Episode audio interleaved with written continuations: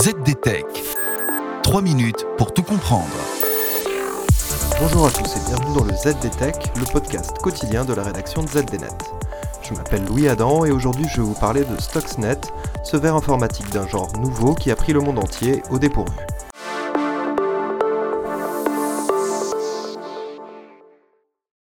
Quand on parle de guerre informatique, un nom revient fréquemment, celui de Stuxnet, un verre informatique découvert en 2010.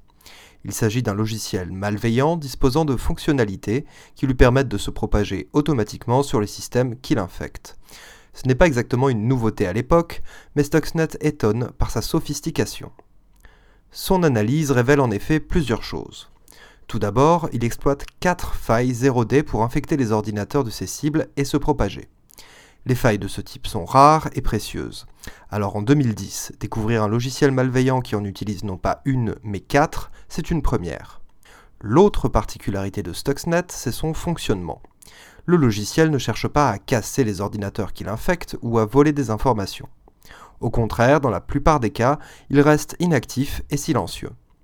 Mais en étudiant le logiciel, les chercheurs comprennent que la charge utile de ce verre ne s'active que dans certains cas.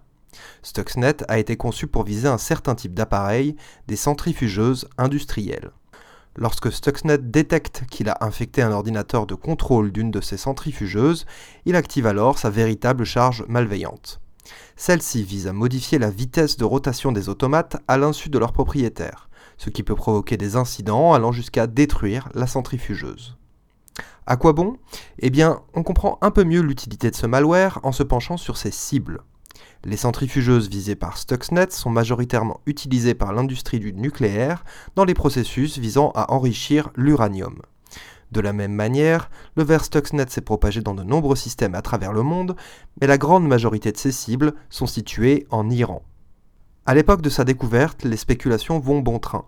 L'Iran reconnaît rapidement qu'une attaque informatique a causé des incidents sur son site de Natanz en fin d'année 2009.